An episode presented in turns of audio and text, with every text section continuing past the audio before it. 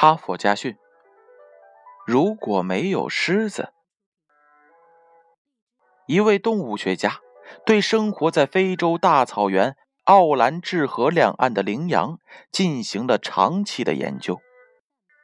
他发现，东岸羚羊的繁殖能力比西岸的要强，每分钟的奔跑速度也比西岸的要快十三米。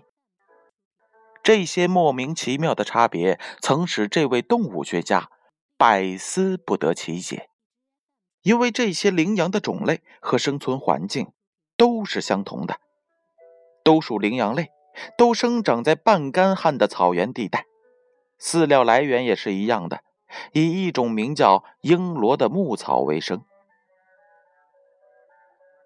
有一年，在动物保护协会的赞助下。动物学家在奥兰治同的东西两岸各捉了十只羚羊，分别把它们送往对岸。结果，从东岸运到西岸的十只羚羊，一年之后繁殖到了十四只；从西岸运到东岸的十只，一年之后只剩下了三只，另外七只全被狮子吃掉了。这位动物学家。终于明白了，东岸的羚羊之所以强壮，是因为它们附近生活着狮群；西岸的羚羊之所以弱小，正是因为缺少了天敌。没有天敌的动物往往最先灭绝，有天敌的动物反而会逐步繁衍壮大。大自然的这一种悖论，在人类社会。也是同样存在的。罗马曾经是一个强大的帝国，但是后来还是消失了。真正使罗马帝国灭亡的，不是别人，正是他们自己。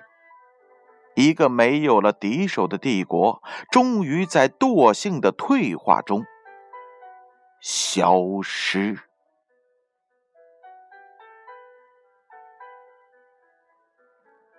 故事讲完了，编后语是这样写的：不要憎恨自己的敌人，真正促使一个人咬着牙坚持到底，真正激励一个人不断成功的，不是鲜花和掌声，不是亲人和朋友，而常常是那些可以置人于死地的打击和挫折。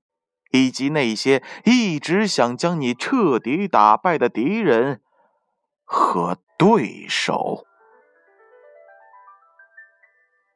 哈佛家训，建勋叔叔与大家共勉。